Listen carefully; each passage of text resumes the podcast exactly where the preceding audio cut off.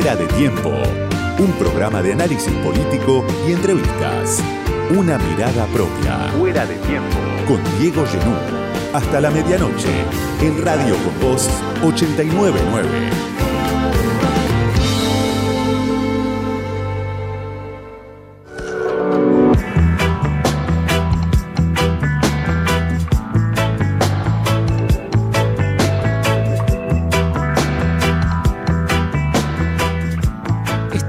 Estamos a días, a horas de las que se supone son las elecciones más importantes de las últimas dos décadas, en un contexto de extrema fragilidad, en un contexto muy complicado desde el punto de vista político, y también en un contexto bisagra para la Argentina económica.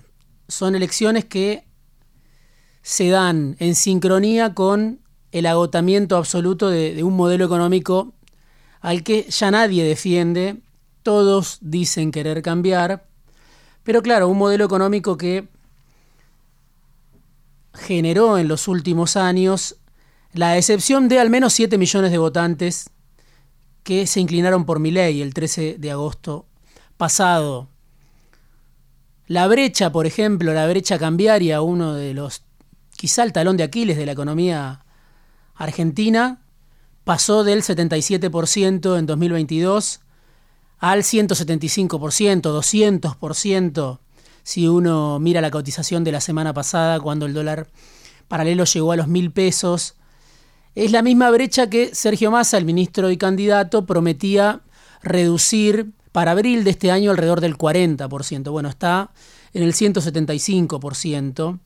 Y eso habla también de la dificultad que enfrenta el peronismo en estas elecciones, en un contexto donde el gobierno cuenta las horas que faltan para el día de ir a votar, sobre todo cuenta las horas que faltan para el viernes a las 3 de la tarde y reza mientras tanto, tratando de que el Banco Central no siga profundizando la sangría de reservas que no empezó ahora, pero sí se profundizó en las últimas semanas. Que la realidad es de extrema fragilidad, uno lo puede percibir obviamente cuando sale a la calle, cuando ve los números de la inflación, el aumento de los precios, una economía sin precios en muchos casos, y que además es una realidad de extrema fragilidad donde el horizonte, al menos el horizonte de corto plazo, es problemático, porque se sabe que después de las elecciones va a haber más problemas cuando asuma un gobierno el 10 de diciembre y trate de estabilizar esta situación. Datos de esta semana, de los últimos días, la inflación de septiembre, algo que se supone está naturalizado. 12,7% en septiembre. La inflación, los alimentos aumentaron 14,3% en un mes. 25% la inflación en dos meses, en los últimos dos meses, en los dos meses que van de agosto a octubre. Eso habla de la dificultad que enfrenta el peronismo en estas elecciones. Y si vamos un poquito más atrás, 103% la inflación en los primeros nueve meses del año, 138% en los últimos 12 meses del año, los últimos 12 meses en la inflación interanual. Y después hay alimentos de primera necesidad que aumentan de manera astronómica, 2,46 aumentó el azúcar, por ejemplo, en el último año, el arroz aumentó 217% en el último año. Estos datos que, claro, apabullan, pero que cualquiera conoce, cualquiera que tiene que ir a comprar al almacén, al supermercado, son datos además que son viejos, porque, claro, la semana pasada el precio de los alimentos volvió a dispararse con la disparada del dólar paralelo. Hay que sumarle la pobreza que mide el INDEC, la desigualdad, ¿Es posible naturalizar estos datos a la hora de ir a votar? ¿La sociedad ya los asimiló? ¿O la sociedad va a castigar al gobierno, va a castigar a los gobiernos que se alternaron en el fracaso en los últimos ocho años, el próximo, el próximo 22 de octubre, el próximo domingo, alcanza el peligro que representa mi ley para conjurar esta realidad? Bueno, de eso se trata un poco el enigma, la encrucijada que se va a resolver el próximo domingo, de cómo impactan estos datos propios de un terremoto económico, cómo se traducen al nivel de lo político, cómo se traducen a la hora de ir a las urnas. Pero en lo político hay dos datos, me parece, que habrá que evaluar, que están por resolverse, dos tendencias que se ponen en juego y que por supuesto involucran a las dos fuerzas que se alternaron en la política, que dominaron la escena política en los últimos 15 años. Si uno escucha a Jaime Durán Barba, para muchos el inventor del macrismo, y lee lo que está escribiendo Durán Barba, bueno, ahora alejado, algunos dirán está enojado con el macrismo, pero Durán Barba dice, todos trabajan para mi ley, para la elección de mi ley. ¿Por qué? Bueno, Massa lo hace desde la gestión, con los resultados de la gestión del ministro y candidato. Bullrich lo hace con una campaña que no logra interpelar a la sociedad, una candidata que podría, dice Durán Barba, beneficiarse de ser la única mujer que tiene chances de ser presidenta en la Argentina. Bueno, una candidata que no supo cuestionar a Massa, aprovechar las ventajas que daba Massa, más allá de que en el último debate algunos piensan Bullrich se mostró más aguerrida, pudo entrarle más duro al ministro y candidato. Pero, claro, hay un dato muy elocuente que es la división de lo que antes era la oposición antikirchnerista.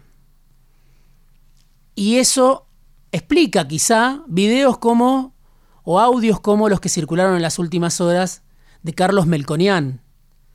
¿De dónde surgieron esos audios? Otra vez es la pregunta.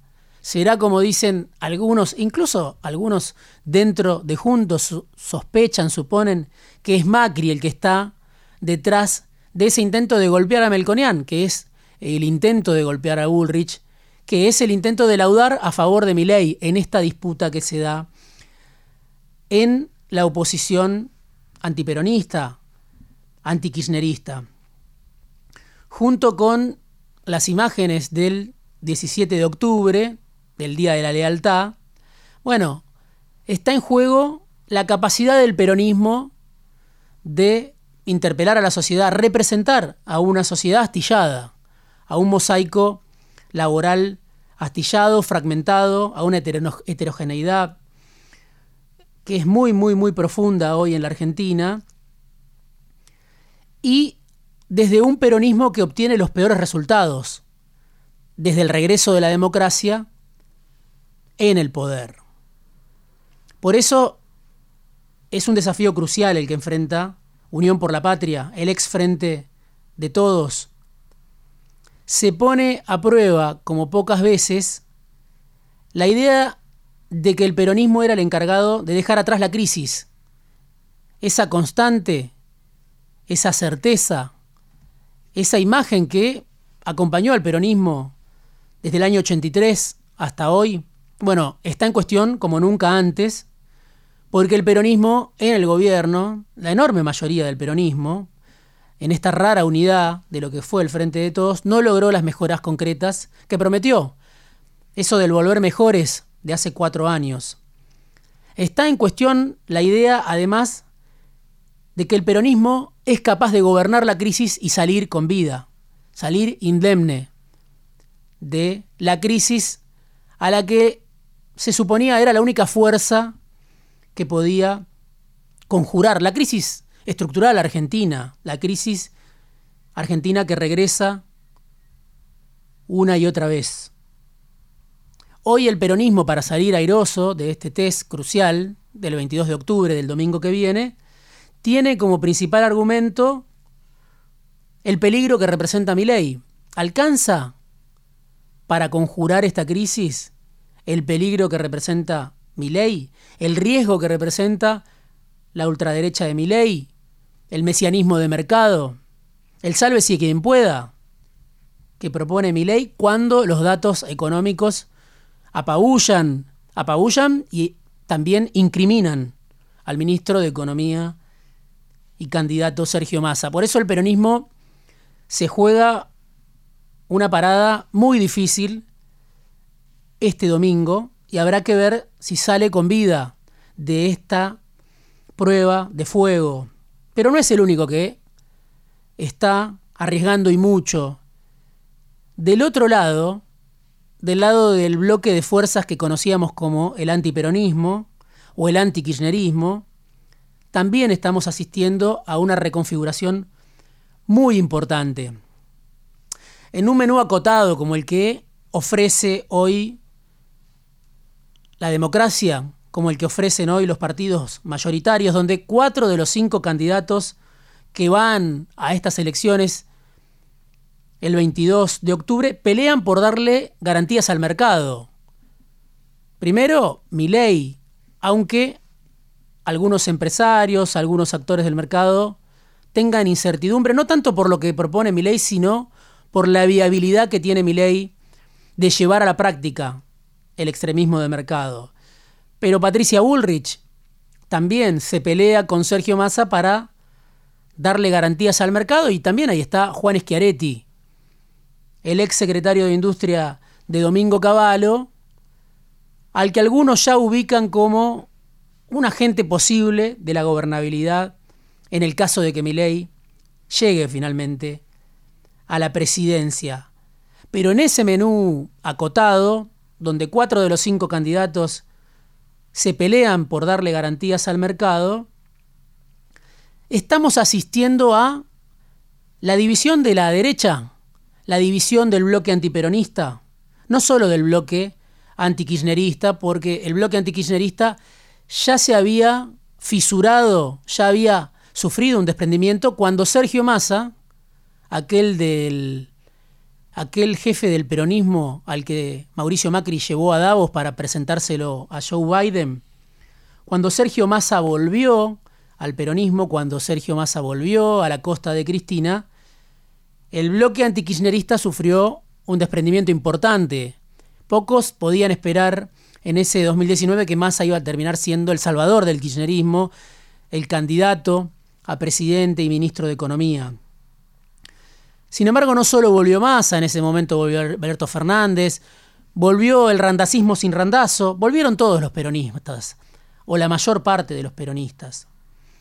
Ahora lo que se está partiendo, se está dividiendo, es el bloque antiperonista de derecha, después del fracaso de Macri. Eso se dirime también, eso se decide también en estas elecciones. ¿Cuál es el rostro de la oposición antiperonista? después de ese fracaso expreso en tiempo récord que tuvo Mauricio Macri en el poder, después de tanto que se había invertido, tanta energía, tanto tiempo, tanto dinero para que Macri llegara a la presidencia, Macri fracasó y eso fue condición de posibilidad para que emergiera un candidato como Milei, que por supuesto quizá expresa otro bloque de fuerzas, que por supuesto atenta incluso con sus discursos contra los postulados básicos de la democracia, que tiene una vicepresidenta o candidata vicepresidenta como Victoria Villarruel, que reivindica a la última dictadura militar. Pero si uno lo mira ley, lo escucha ley, y también escucha al Macri más puro, encuentra muchas similitudes. El fracaso de Macri es condición de posibilidad para este Milei que aparece como el candidato con más chances de entrar al balotaje, con más chances de ganar incluso en primera vuelta. Claro, no fue lo único que benefició a Milei el fracaso de Macri, también lo benefició de mil maneras el peronismo, le dio una legitimidad única durante cuatro años y hasta hubo algunos dentro del peronismo que pensaron que financiar a Milei era un buen negocio para dividir al bloque antiperonista. Bueno, eso se va a dirimir, a definir también este domingo. No solo la capacidad del peronismo para interpelar a la sociedad, sino también cuál es la cara del bloque antiperonista. ¿La puede expresar Bullrich o ya la expresa Milley?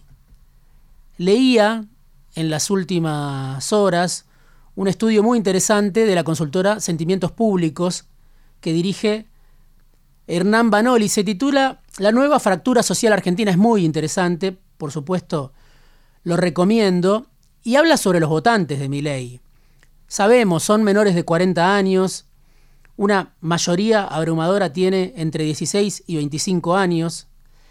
Y contrastan con Bullrich, que tiene en los adultos mayores de 70 años su mayor fortaleza, casi un 50% de intención de voto, en el, en la otra, en el otro extremo de la pirámide, si uno hace un corte generacional.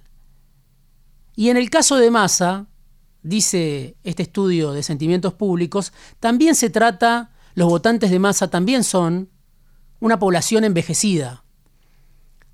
¿Qué pasa con los indecisos?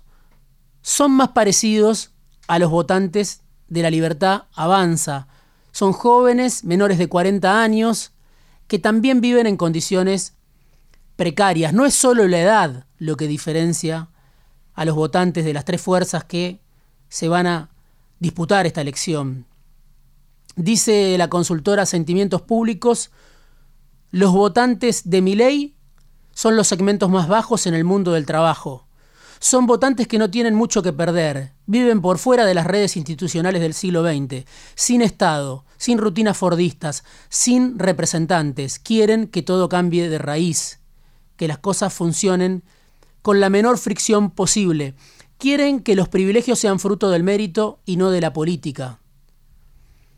Además, son jóvenes que no tienen empleo formal, inquilinos o sin hogar propio, desocupados, que día a día salen en busca de su pan. Bueno, si se confirma esto el domingo que viene, bueno, hay una novedad histórica de consecuencias impredecibles. Ese voto es el que convierte a ley en algo muy distinto porque se lleva los votos de los sectores populares ley sin ser Menem. No necesita ley la identidad prestada del peronismo para ganarle al peronismo o para quedarse con los votos de los sectores populares. Del otro lado, dice la consultora Sentimientos Públicos en este estudio, esta radiografía, en base a datos, en base a una encuesta en todo el país, del otro lado están los votantes del siglo XX, enarbolados en sus ideologías, a la, búsqueda, a la búsqueda de la mesura, conservadores, y esto lo digo yo, de lo que queda, de lo que les queda. Hay similitudes entre los votantes de Bullrich y los de Massa. Distinto es el votante joven de Milley. Los votantes de Unión por la Patria son una faceta de este mundo que se extingue, dice la consultora Sentimientos Públicos. Claro, los votantes de Unión por la Patria, los votantes de Juntos, viven en el mundo en blanco, según la definición de sentimientos públicos. Y hay algo más, también interesante, me lo decía Federico Aurelio de la consultora Aresco, lo escribí hace no tanto en la política online, mi ley le está ganando hoy al peronismo en los sectores bajos. Según Aurelio le ganaba por poco. Según esta consultora de Hernán Banoli, Milei se queda con el 37% de los votos en los sectores bajos, después viene Massa con el 26%, le saca más de 10 puntos Milei a Massa en los sectores populares. Bullrich 13%, indecisos 12,9%. Frente a este tipo de datos, claro, la incompresión, el rechazo de los mayores, el rechazo de los incluidos, bueno, no tiene demasiado peso. El peronismo, el domingo que viene, tiene la oportunidad y el desafío de revertir esta tendencia. La vieja oposición de derecha, la vieja oposición antikirchnerista, la vieja oposición antiperonista, tiene la oportunidad y el desafío de recuperar los votos que perdió, de lograr que muchos votantes que abandonaron a Juntos entiendan a último momento que Milei es un camino peligroso. Pero Milei espera la elección con otra expectativa. El domingo Milei se sienta a esperar el derrumbe general del sistema político para imponer el extremismo del mercado sobre los escombros de la polarización. Fuera de tiempo. Una mirada propia. Diego Genú.